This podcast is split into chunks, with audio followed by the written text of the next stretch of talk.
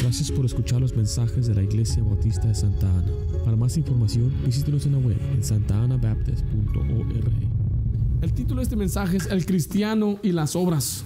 El cristiano y las obras. Efesios 2.8 dice de nuevo, porque por gracia sois salvos por medio de la fe y esto no de vosotros, pues es don de Dios, no por obras para que nadie se gloríe, porque somos hechura suya, creados en Cristo Jesús, mire, para buenas obras, las cuales Dios preparó de antemano para que anduviésemos en ellas. El cristiano debe andar en buenas obras, debe hacer las obras de Dios. Eh, una obra es un acto, un esfuerzo, un hecho, un mérito, ya sea para merecerse algo, para rectificar, algo o para estar bien delante de Dios. Ahora, en este caso el creyente se debe esforzar, trabajar para estar bien delante de Dios, ya que la salvación no depende de las obras.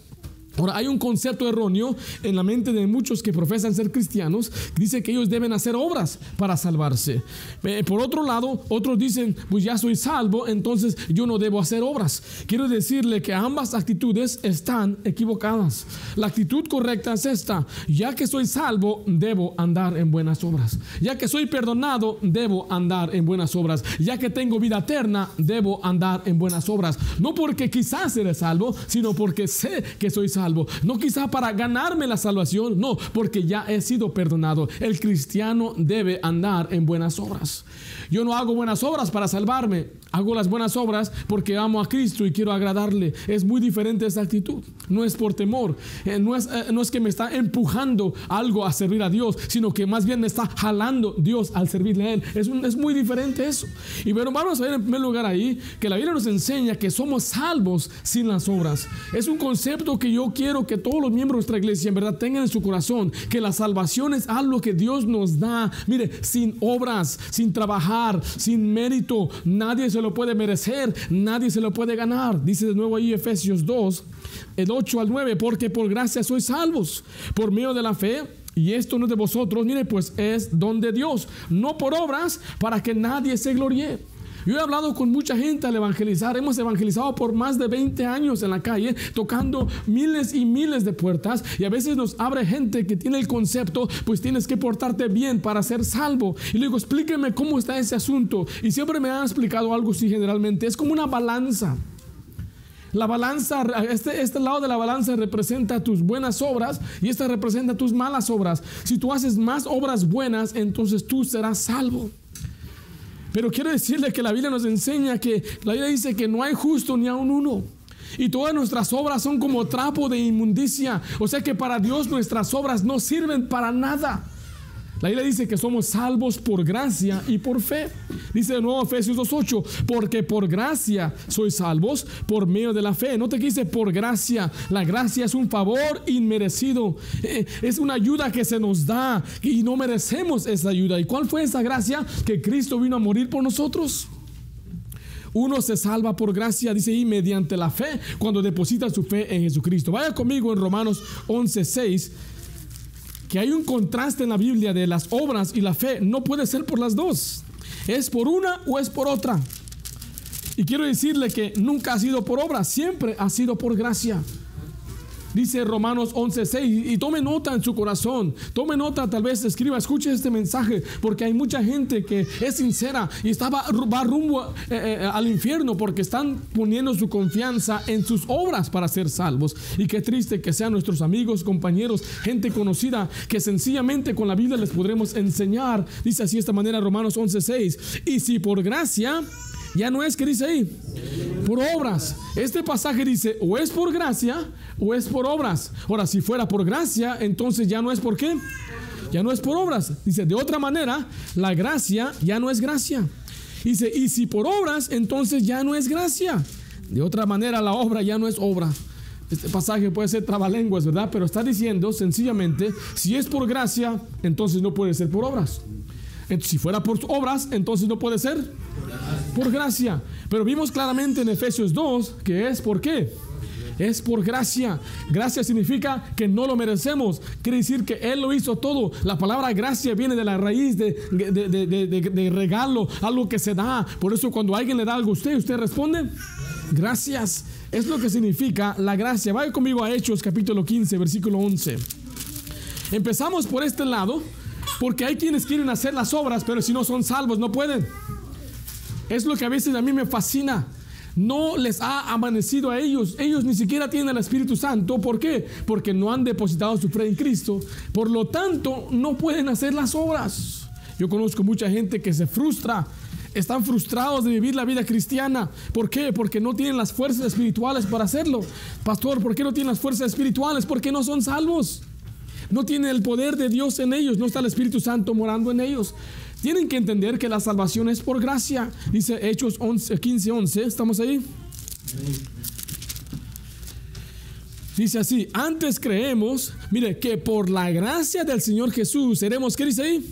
Seremos salvos de igual manera que ellos. Si usted ve el contexto en la Biblia aquí, Estaban la iglesia en Antioquía creciendo y gozando de la vida cristiana cuando vienen unos hermanos, dice, de Jerusalén. Y les dijeron de esta manera, en el versículo 1, dice, entonces algunos que venían de Judea enseñaban a los hermanos, si no os circuncidáis conforme al rito de Moisés, no podéis ser, ¿qué dice ahí? Salvos. Les estaban diciendo, si ustedes no siguen la ley de Moisés, si no se circuncidan, si no hacen los ritos de Moisés, no pueden ser salvos. Pero ellos finalmente concluyeron, ellos son salvos como nosotros por gracia. No es por guardar la ley, no es por guardar las obras, es por la gracia de Dios. Vaya conmigo a 2 Tesalonicenses, donde vemos que Dios nos da la esperanza de la vida eterna. Mire, por gracia. 2 Tesalonicenses 2.16. Esta enseñanza de la gracia es tremenda. Es una de las. Eh, la palabra gracia significa muchas veces también el favor de Dios, pero el poder de Dios actuando nos habilita, nos ayuda. Pero aquí nos enfocamos en el aspecto de salvación. 2 Tesalonicenses 2.16. ¿Estamos ahí? Dice, y el mismo Jesucristo, Señor nuestro y Dios nuestro Padre, el cual nos amó, mire, y nos dio qué cosa? Consolación. Consolación eterna y buena esperanza. ¿Por qué dice ahí? Por gracia. Por gracia. Él nos ha dado una consolación y una esperanza. ¿Cuál es esa esperanza? Y la esperanza de la vida eterna, la cual Dios, que no puede mentir, prometió desde antes del principio de los siglos, Tito 1.2. Y esa es una esperanza que se nos da por gracia. Pero dice ahí la Biblia que es por gracia por medio de la fe. Romanos 5, por favor, vayamos a Romanos 5. La palabra fe significa creer. Es todo lo que significa. Pero no significa nada más creer como en sentido intelectual, significa confiar. Que usted confíe en Cristo. Recuerdo, hoy hablamos de Judas. Judas sabía quién era Jesús, sabía que tenía poder, pero él no confió en Cristo como su Salvador. Él no confió en él para el perdón de sus pecados. Dice Romanos capítulo 5, del 1 al 2. ¿Estamos ahí? Dice ahí, justificados. Pues, ¿por qué cosa? Por la fe. Tenemos paz para con Dios por medio de nuestro Señor Jesucristo, por quien también tenemos entrada, mire, por la fe, ¿a esta qué? A esta gracia en la cual estamos firmes y nos gloriamos, mire, en la esperanza de la gloria de Dios. La Biblia dice ahí claramente que uno puede alcanzar la salvación por la fe. Venga, mano cocina, por favor. Le quiero, voy a hacer un ejemplo aquí. Hay unas palabras que dice, dice justificados. La palabra justificado significa hecho justo. Hermano Miguel, ¿podrá aprender el aire acondicionado? No, ya, ya lo aprendió. ¿O qué? ¿Qué está pasando aquí? ¿Qué, pasó? No, pues No, yo no lo llamé. No, no. No, no es cierto, dice que La palabra justificado significa declarado justo como que si nunca hubiera hecho nada. Dice ahí la palabra ahí que somos justificados por qué? Por la fe. Entonces, mire, aquí tenemos este trapo que ya tengo más de un año aquí.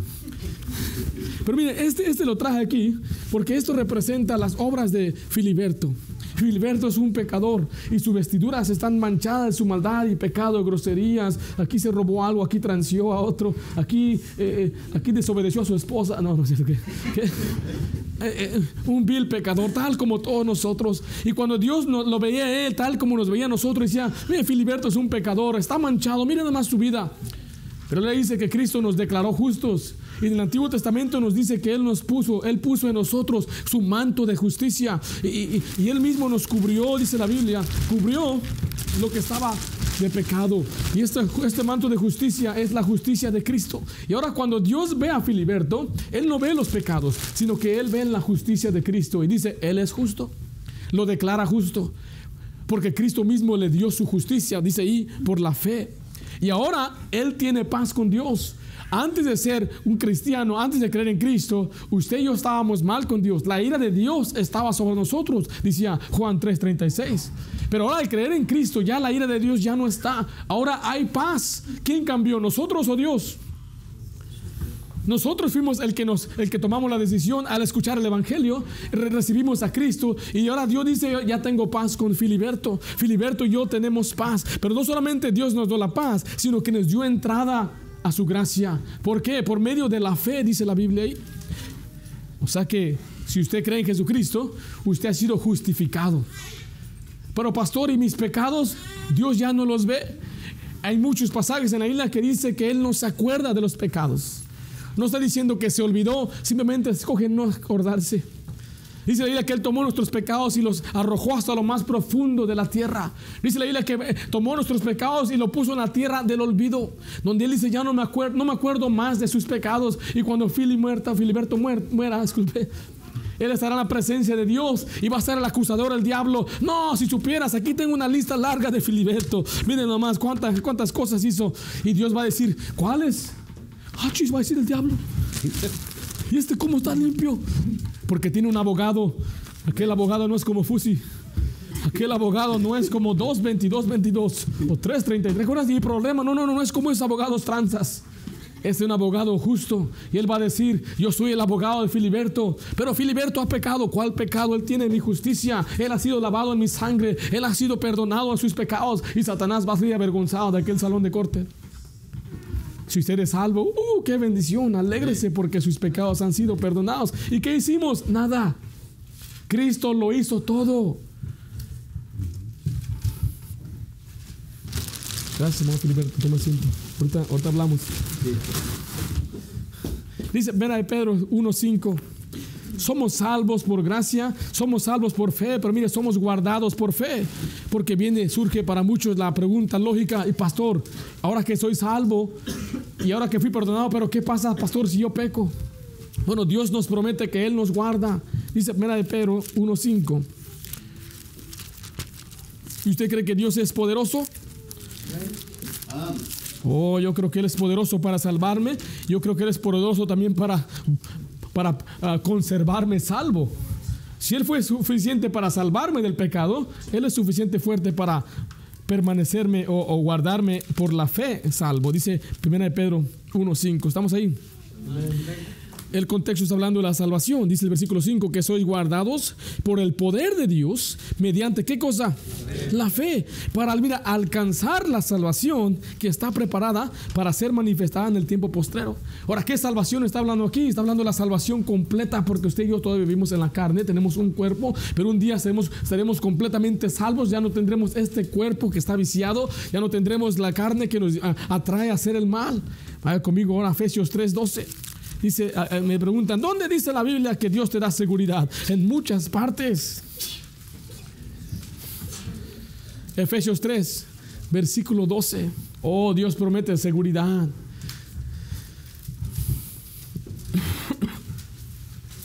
Mis hijas eh, depositan su fe en mí, soy un hombre falible, pero ellas se sienten seguras conmigo. Yo como hombre voy a hacer lo posible para mantenerlas a salvo, para que tengan lo que necesiten. Pero mire, nuestra confianza está en Dios porque Dios es todopoderoso. Dice Efesios 3:12, en quien tenemos, ¿qué cosa dice ahí? Seguridad. Mire, no solamente seguridad, sino acceso con, mire, confianza por medio de la fe de Él. O sea que Dios mismo es el que nos da la seguridad. Usted puede decir con certeza, como Pablo dijo, yo sé en quién he creído y estoy seguro, yo estoy seguro que tengo vida eterna, yo sé que tengo vida eterna. Primero de Juan 5:13 me dice, yo sé que tengo vida eterna. Pastor, ¿por qué, por qué está seguro? Porque Dios me lo dijo. la única, ah, ah, el único requisito para ser salvado es confiar en Cristo, creer en Cristo. Por eso dice la Biblia, por gracia sois salvos. ¿Por medio de qué? De la fe.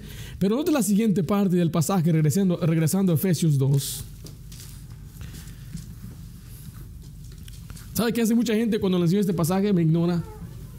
No, no, no, uno tiene que portarse bien y le enseño este pasaje. ¿Y qué cree este pasaje? Pero bueno, esto y, y no sabe qué decir. Si usted me trae un pasaje y está difícil de interpretar, yo voy a hacer lo posible para dar una explicación. Pero, ¿qué dirá usted de este pasaje? La siguiente parte dice ahí que somos salvos sin las obras. Efesios 2.9 dice, no por obras, ¿para qué? Para que nadie se gloríe. O sea que la salvación no es por obras. Ahí lo dice claramente. ¿Cómo podemos ignorar este pasaje? Claramente ahí está, más claro no puede ser, claro como el cristal.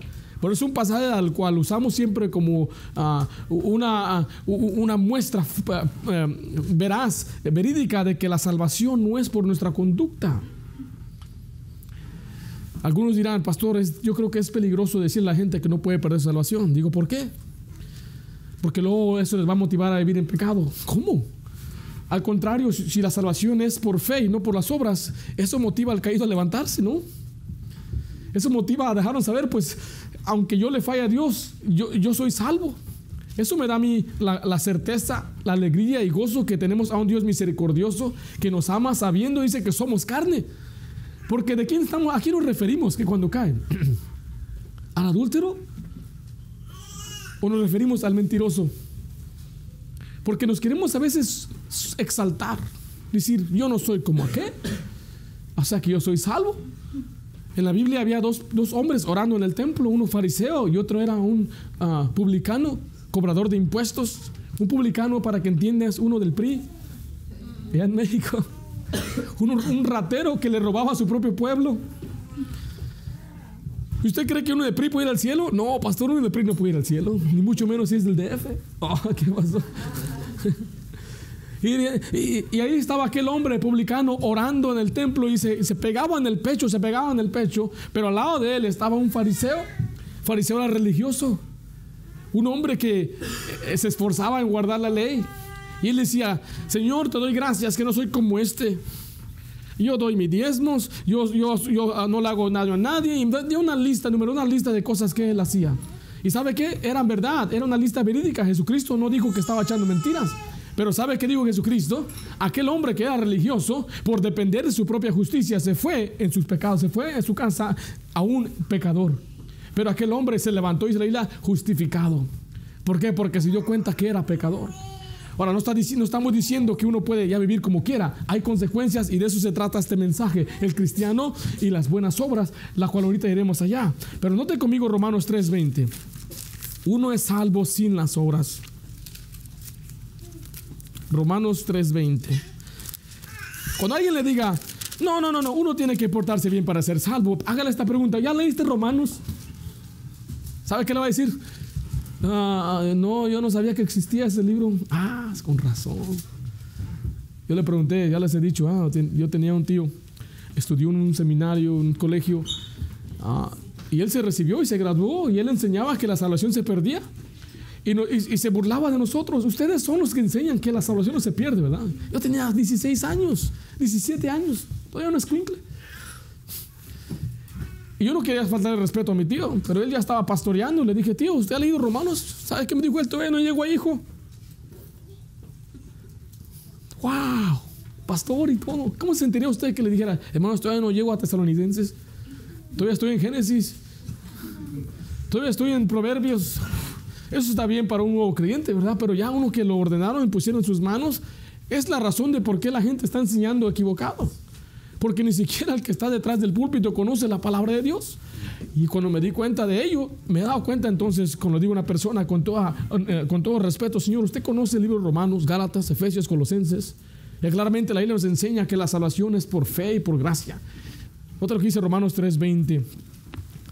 Ahí nos enseña que las obras no justifican al ser humano, ya que por las obras de la ley ningún ser humano será justificado delante de él, porque por medio de la ley es el conocimiento del pecado. Este pasaje dice que por las obras de la ley nadie será declarado justo, nadie será declarado salvo. Vaya conmigo a Romanos 4, una hoja hacia su derecha. Romanos 4, 2. Recuerde que dice el pasaje, no por obras para que nadie se quede Glorie, dice Romanos 4.2. Porque si Abraham fuese justificado, ¿por qué cosa? Por las obras. Mire, tiene de qué gloriarse, pero no para con quién. No para con Dios. Está diciendo aquí, si Abraham fuera justificado, si así fuera, aunque no lo fue, entonces él podría gloriarse. pero no delante de Dios. Está diciendo el pasaje que nadie se puede gloriar delante de Dios, nadie se puede exaltar y decir, yo soy salvo por mi mérito. En verdad es un insulto a Dios decir, yo soy salvo porque me porto bien. Es un insulto a Dios. Porque no hay nadie bueno, dice la Biblia, que no hay quien se pueda parar delante de Dios y decirle, yo nunca he pecado contra ti. Es una mentira. Vaya conmigo ahora a Gálatas, porque vimos Romanos. Vamos ahora a Gálatas. Gálatas es después de primera y segunda de Corintios. Romanos, primera y segunda de Corintios. Gálatas, capítulo 2. Este pasaje trata de ese asunto. Todo el libro este trata que había un grupo de personas que querían añadir a la salvación, que tenían que portarse bien, circuncidarse, guardar la ley, y Pablo tuvo que escribir una carta entera para luchar contra esa falsa enseñanza. Dice Gálatas 2.16, sabiendo que el hombre, mire, no es justificado por qué cosa? Por las obras de la ley, sino mire, por la fe de Jesucristo nosotros también hemos creído en Jesucristo para ser justificados por la fe de Cristo y no por las obras de la ley, por cuanto por las obras de la ley nadie, nadie, nadie será justificado. Entonces las obras de la ley justifican al hombre, le hacen salvo, puede salvarse por ellas. No. Una vuelta al siguiente capítulo, Gálatas 3:10. Si hay una persona que depende de sus obras, mire lo que dice esa persona. Porque todos los que dependen de las obras de la ley están bajo maldición. Pues escrito está, maldito todo aquel que no permaneciera en todas las cosas escritas en el libro de la ley para hacerlas. Y que por la ley ninguno se, se justifica para con Dios. Es evidente porque el justo por la fe vivirá. Y la ley no es de fe, sino que dice, el que hiciera estas cosas vivirá por ellas. Cristo nos redimió de la maldición de la ley, hecho por nosotros maldición, porque está escrito, maldito todo el que es colgado en un madero. Aquí dice que si una persona está dependiendo de sus obras para ser salvo, entonces es un maldito. Maldito significa condenado, condenado hacia el, hacia el mismo infierno. Si usted está diciendo, yo me voy a salvar por portarme bien, disculpe la expresión, pero usted está maldecido. Usted es una persona maldita. Así dice la Biblia. Usted debe cambiar su pensamiento y decir, yo no voy a confiar en mis obras, sino voy a confiar en Cristo Jesús. Regrese conmigo a Romanos capítulo 3. Romanos 3, 28. Esta enseñanza está buena, ¿ven? Uno puede saber, yo soy salvo, pastor. ¿A poco yo puedo saber? Ahí está. Yo siempre le hago esta pregunta a las personas. ¿Cómo se sentiría usted que Dios le dijera, tú eres salvo? ¿Sabe qué me dice la gente? Feliz. Oh, sentiría feliz de la vida, tendría una paz. Yo me hago la pregunta, ¿por qué los cristianos no se sienten felices de ser salvos? ¿Nos hemos olvidado?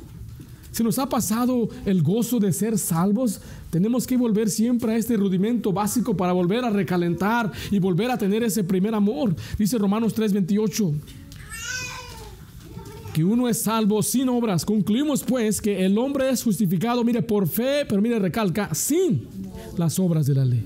¡Wow! Yo me salvé sin obras de la ley. Dice Romanos 4.6, uno más ahí, Romanos 4.6.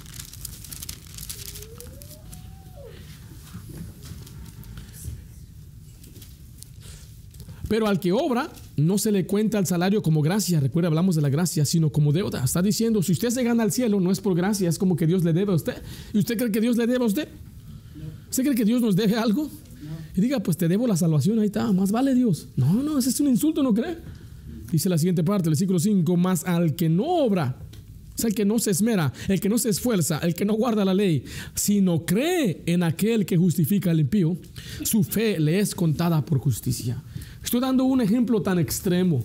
Una persona que no hizo nada por Dios. Una persona que era un malhechor. Es un ratero. Merece morir. ¿Sabe qué sucedió una vez en la Biblia? Era un hombre colgado al lado de Cristo. ¿Se acuerdan de él?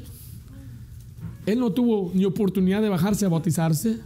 No tuvo oportunidad de hacer obras. Lo único que él hizo es creyó en Jesucristo y le dijo, hoy estarás conmigo en el paraíso. Si una persona está muriéndose en su cama de muerte, y vivió una vida que era horrible completamente, él tiene la oportunidad de creer el Evangelio sin hacer obras para ser salvo. Así dice la Biblia. Ahora, ya dejando esto por sentado, regresamos a Efesios, donde viene lo práctico para los creyentes. Porque hay un concepto erróneo que dice, oh, yo ya soy salvo, entonces ¿para qué vivir? Si usted llega a creer así, usted está muy equivocado. La ley dice, no erréis, no te engañes. El cristiano debe vivir y andar en buenas obras. Dice Efesios 2.10, después de cubrir esos dos pasajes tremendos, Efesios 2, 8 y 9, ahora vamos con el versículo 10 que dice, porque somos hechura suya, mire, creados en quién? En Cristo Jesús. Cuando usted llegó a Cristo, usted fue creado en Cristo, tuvo un nuevo nacimiento, una regeneración. La Biblia dice que usted tiene una nueva vida en Cristo, es una nueva criatura en Cristo. Bueno, somos creados en Cristo Jesús. Mire, ¿para qué? Para buenas obras. Para buenas obras las cuales Dios preparó de antemano para que anduviésemos en ellas. Le voy a leer lo que dice Tito 2.14. Bueno, vayamos ahora a Tito, yo lo, al, Tito 2 y después vamos a ver otro pasaje ahí mismo en Tito. Tito 2.14. Usted es salvo, usted debe andar en buenas obras. Usted tiene vida eterna, usted debe andar en buenas obras. Pero ¿por qué, pastor? Porque usted debe agradar a Dios, es lo que Dios quiere. Tito 2.14 dice así de esta manera, quien se dio a sí mismo por nosotros para redimirnos de toda iniquidad y purificar para sí un pueblo propio, celoso de qué cosa? De buenas obras. Dios quiere que su pueblo sea celoso de buenas obras. Tito 3.8 dice de esta manera, un versículo, un capítulo después. Palabra fiel es esta, y en estas quiero que instes con firmeza para que los que creen en Dios, mire, procuren ocuparse en qué cosa? En buenas, en buenas obras. Estas son buenas y útiles a los hombres. Dios quiere que usted viva en buenas obras, que usted haga buenas obras. Dios quiere que usted le agrade a Él.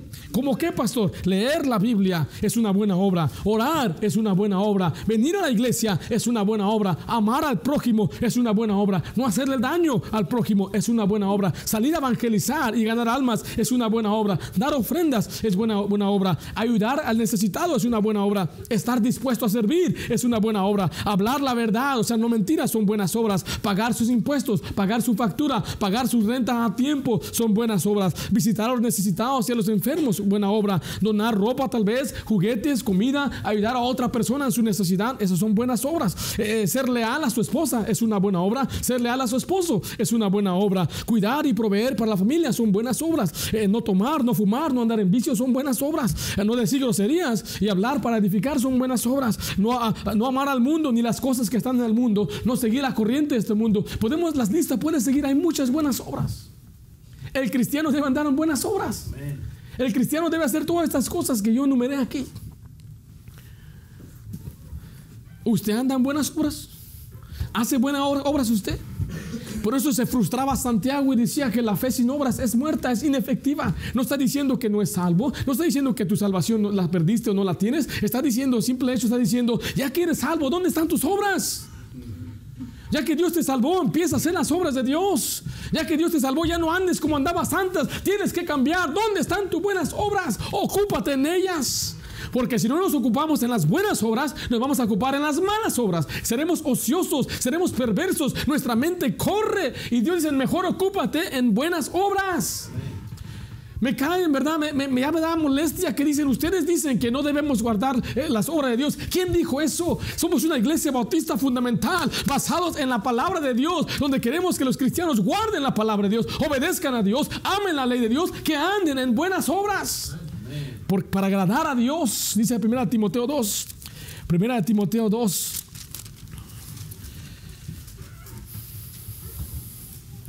Note lo que Pablo dice acerca de las mujeres. Dice versículo 9, asimismo que las mujeres se atavíen de ropa, disculpe, asimismo que las mujeres se atavíen de ropa decorosa, con pudor y modestia, no con peinados ostentosos, ni oro, ni perlas, ni vestidos costosos, sino con, ¿qué dice ahí? Buenas obras, como corresponde a mujeres que profesan, profesan piedad. Ahora, este pasaje no está diciendo que la mujer no debe estar bien vestida ni que se mire guapa. Lo que está diciendo es que lo que importa más es que usted ande en buenas obras más que esas cosas. Sea, ¿de qué sirve que yo tenga una esposa que está bien guapa y se vista bien y tenga una buena apariencia, pero me maltrata? ¿Usted cree que a mí me gustaría eso?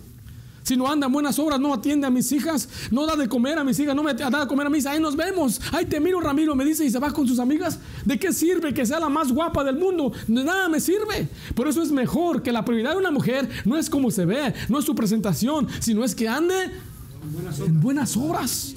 Ya secundario, lo que es el arreglarse y que ande de guapa. Uh, me gusta mi esposa, una chulaza de belleza. Todavía voltea mi cabeza cuando pasa. Pero miren, usted y yo debemos andar en qué cosas, hermanos? En buenas obras. Dios quiere que cada cristiano haga las buenas obras. Pero, pastor, ¿cuáles son? Aparte de las que ya mencionó, pastor, ¿cuáles son? Bueno, la Biblia está llena de buenas obras. Lo que necesitas también usted es leerla. Wow, viene esta buena obra. ¿Sabe qué dice la Biblia? Si alguien lo defrauda, mejor acepte el agravio. Esa es una buena obra. Si usted hace un trato y aquel hombre sale con sus cosas y lo defrauda a usted, le roba a usted, ¿osa alguno de vosotros ir a la corte? Vamos a demandar a los hermanos. Ahí te miro Miguel en la corte. Yo te voy a mandar porque ese carcacha que vendiste no sirve para nada. ¿Sabe qué dice la Biblia? Mejor acepta el agravio, acepta que te defraudó.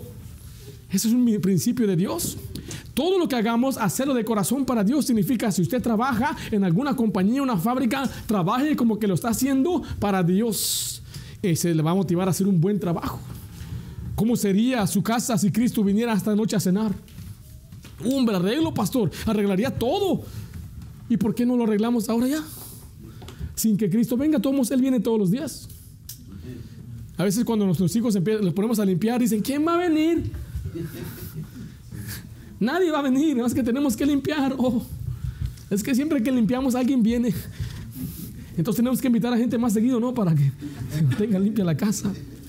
Pero Dios quiere que andemos en buenas obras. Pero pastor, ¿hay otra razón? Sí. Vaya conmigo a Mateo capítulo 5 para dar buen testimonio. Dios quiere que los cristianos demos buen testimonio. Mira, hay mucha gente que se aleja de Dios, no escucha el mensaje porque conoce a uno que entre comillas, comillas se llama cristiano. Y Dios no quiere que andemos dando mala fama. Cuando se porta mal un muchacho, dicen, es hijo de fulano. Es el hijo de fulano. Yo me acuerdo que a mí me referían como el hijo del diácono, mi papá era un diácono. Y una vez yo quebré un, un vidrio en la iglesia jugando fútbol. Obviamente fue accidente, hermanos, no lo hice a propósito. Pero ahí van a mandar a mi papá a investigar. Él era como el asistente. Y ahí andaban investigando, ahí nos, nos reunió todos. Y él con una mucha autoridad. ¿Quién fue el que quebró el vidrio? Pues su hijo. el hijo del diácono. Y esta enseñanza se me, daba, se me, daba, muchas veces. Mira, hijo, no solamente tú te vas a mirar mal, pero la familia se mira mal. La iglesia se mira mal. Por eso pórtate bien. Y sabe que cuando un cristiano anda mal, ¿sabe quién se ve mal? Cristo se ve mal. Dijo una vez un hombre perverso llamado Mahatma Gandhi que él hubiera sido cristiano si no fuera por los cristianos. Así dijo él. Yo ya vi sus enseñanzas, pero si no fuera por los que profesan ser cristianos, entonces yo no quiero ser cristiano. Dice ahí Mateo 5, 14 al 16. Vosotros sois, ¿qué cosa? La luz del mundo.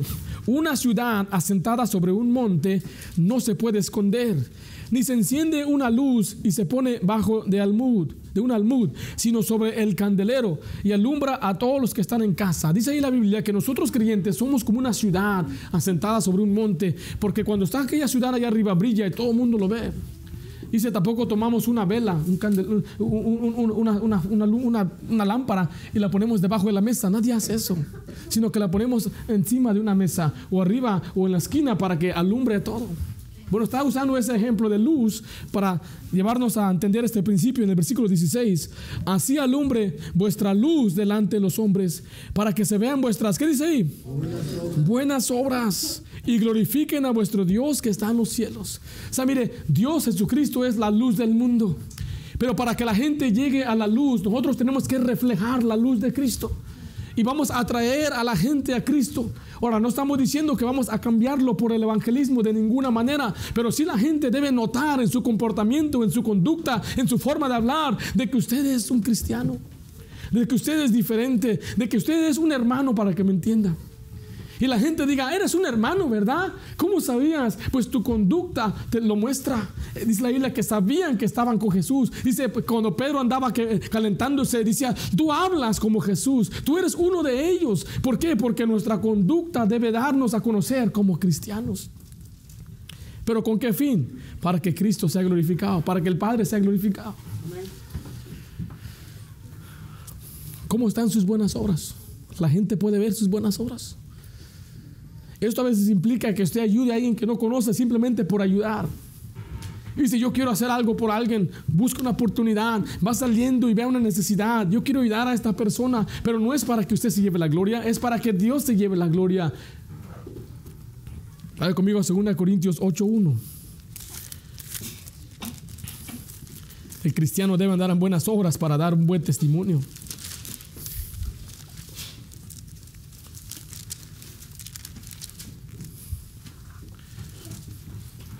Segunda Corintios 8. Dice el versículo 21. Procurando hacer las cosas honradamente. Mire, no solamente delante del Señor, sino también delante de quién? De los hombres. De los hombres. Qué bendición que usted haga las cosas bien delante de Dios. Todo empieza en el corazón. Pero Dios también quiere que nosotros hagamos buenas obras delante de los hombres para que Él se lleve la gloria, para que Él sea glorificado. Porque la gente no puede ver a Cristo, pero la gente puede ver a la gente que tiene Cristo en su corazón. Pablo dijo, ya no vivo yo, mas Cristo vive en mí. Y lo que ahora hago lo vivo en la fe del Hijo de Dios que me amó y se entregó a sí mismo por mí. Otra palabra está diciendo, ya no son mis pies, son de Cristo. Ya no son mis manos, son de Cristo. Ya no es mi cuerpo, es de Cristo. Y todo lo que hago, lo hago porque Cristo vive en mí. Y así es como la gente puede ver entonces a Cristo. Y dice, no, yo creo que este cristianismo es real. Por eso, mire, si usted es varón especialmente y usted da un ejemplo en su casa, eso va a abrir, un interés grande en los otros que van detrás de usted. Por alguna razón, no, no es lo mismo con una dama. Cuando la mamá se convierte, la mamá eh, lucha y se esfuerza y se esmera y ora y trata de llevar a sus hijos a la iglesia. Pero cuando el hombre se convierte, ahí va el interés del muchacho. ¿Sabe por qué? Porque para las mujeres han dado mejor ejemplo siempre. Para mujeres ha sido más fácil servir al Señor y entregarse al Señor y no luchar y batallar con el pecado. Pero cuando ven a un hombre, uh, este sí cambió. Como que, ¿qué le pasó? ¿Se pegó la cabeza o qué? Ya te lavaron el coco. ¿Sabe qué responder usted? Ya me lo lavaron, estaba bien sucio. Puro Rigo Tobar, ya, ya atrás, ya. Ya lo tenía bien sucio y es más, todavía me lo está limpiando. Vez en cuando ocupa una limpiada. Sí, digo, tú estás bien sucio, mira nada más tu coco.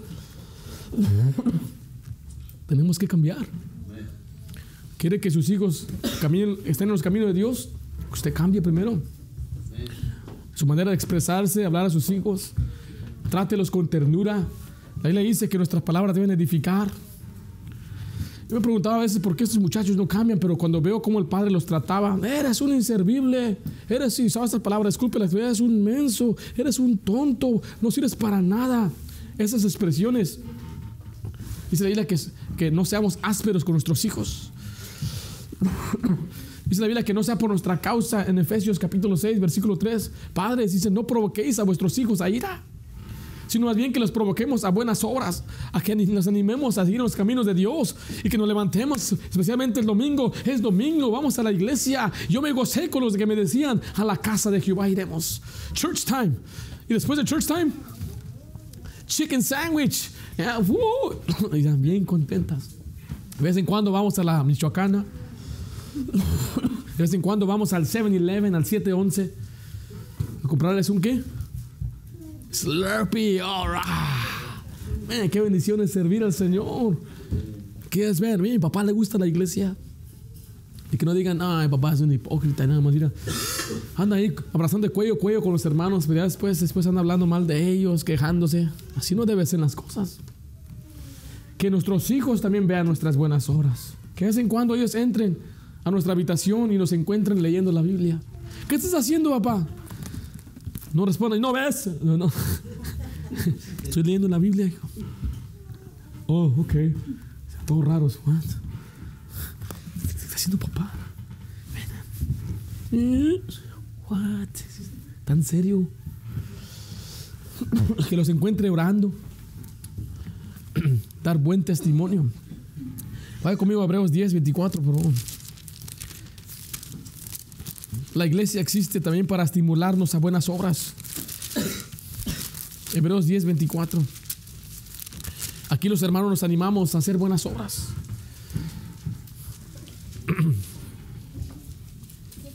¿Estamos ahí? Y considerémonos unos a otros para estimularnos al amor. ¿Y a qué dice ahí? Y a las buenas obras. Y el siguiente versículo dice, no dejando de congregarnos como algunos tienen por costumbre sino exhortándoos y tanto más cuanto veis que aquel día se acerca. Está diciendo ahí que debemos estimularnos a buenas obras. Si usted quiere que alguien le anime a andar en buenas obras, aquí está en la iglesia. El que anda con sabios, sabio será.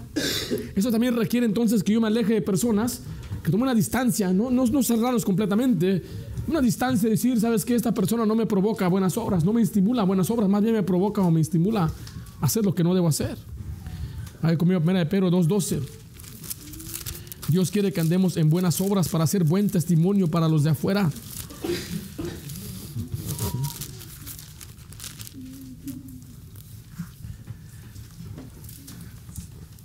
Nuestros vecinos deben saber que somos cristianos. No necesariamente tienen que anunciar. Buenas tardes, soy cristiano. A veces nada más con nuestra conducta lo deja saber todo. Cuando lo ven a usted salir el domingo en la mañana, ya van con la familia y ven la Biblia a la mano y van al carro y dicen, ellos van a la iglesia. Dice mira, Pedro 2.12, manteniendo buena vuestra manera de vivir entre los gentiles. El gentil es el que no conoce de Cristo. Para, para que los que murmuran de vosotros, como de malhechores, glorifiquen a Dios en el día de nuestra visitación, de la visitación, al considerar vuestras, ¿qué dice ahí? Buenas obras. Me aparece mucho la palabra buenas obras. ¿eh? Parece que Dios en serio, quiere que hagamos buenas obras, ¿verdad? Y quiere que la gente de afuera conozca de Cristo. Y muchas veces no va a llegar a Cristo cuando uno le da el mensaje, porque dice, no, para ser como mi primo que es cristiano, no, hombre. Tocamos la puerta, mamá Miguel le llevó a una casa y una señora salió bien enojada. Que el concepto que ella tiene de cristiano es la de su hermana. Es una mujer hipócrita, mentirosa. Ella se va a las fiestas borracha y se dice que es cristiana. Ustedes son igual. Está aquí nomás vengo a, a compartir el evangelio. No, yo nunca he hecho eso. Todos son igual. Y cerró la puerta. Ella rechazó a Cristo porque el único concepto que tenía de un cristiano era su hermana. Nuestros hermanos deben tener un concepto bueno de que somos cristianos. Muchos de nuestros familiares para, para muchos vamos, van a ser los últimos que vamos a alcanzar. Mi papá tiene un hermano ahorita que está en Chicago, tiene unos meses para vivir, tiene cáncer en el estómago. Y mi papá le ha presentado el Evangelio unas 10 veces. La última vez que le presentó fue el año pasado. Y simplemente le digo que él no creía esas cosas, que el cielo y el infierno está aquí. El que tiene dinero está en el cielo, el que, tiene, el que no tiene dinero está aquí en la tierra. Y papá está orando por él, está ayunando por él. Dice, ya viene, ya viene su muerte. Está recibiendo quimioterapia, pero no puede comer porque su, propia, su propio estómago se está destrozando. Dice que tiene planes de ir en los siguientes meses para compartirle una vez más. Yo me pregunto por qué mi, tío no creería, no cree, no cree. Y me la misma razón, papá me contó, es que él miró a cristianos que vivían mal. Miró a cristianos ahí en el pueblo donde nosotros somos que no daban buen testimonio. Usted y yo debemos hacer buenas obras porque debemos dar buen testimonio. Pero por último debemos dar buenas obras porque vamos a dar cuentas por nuestras obras. Primera de Corintios 3:13. Vamos a dar cuentas por nuestras buenas obras. Vamos a dar cuentas por nuestras malas obras. Pastor, ¿vamos a ser condenados? No. No vamos a ser condenados por las malas obras, pero sí vamos a perder recompensas. De Corintios 3:13 dice, la obra de cada uno será manifiesta, porque el día la declarará, pues por el fuego será revelada, y la obra de cada uno, cual sea, el fuego la probará. Dios va a probar nuestras obras aquí en la tierra, si fueron buenas para Dios o si fueron malas. Malas quiere decir que no le sirven a Dios. El siguiente capítulo, en el capítulo 4, dice versículo 5, Corintios, 1 Corintios 4, 5. Así que no juzguéis nada antes de tiempo, antes que venga el Señor, el cual aclarará también lo oculto de las tinieblas y manifestará las intenciones de los corazones, y entonces cada uno recibirá, ¿qué cosa dice ahí? Su alabanza de Dios, o sea, su recompensa. Y Dios quiere recompensarnos. Alguna, algunas personas dicen muy espiritualmente, yo no, yo no, a mí no me importan las recompensas, yo lo hago para Dios, pero Dios nos quiere dar ese incentivo, nos quiere motivar para que vamos para Él y le echemos ganas, porque en el cielo va a haber tiempo donde Él va a repartir las recompensas. Note lo que dice Apocalipsis 14, 13. Apocalipsis 14.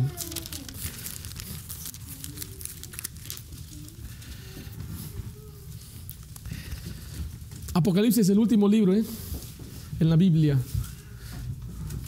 Dice versículo 13.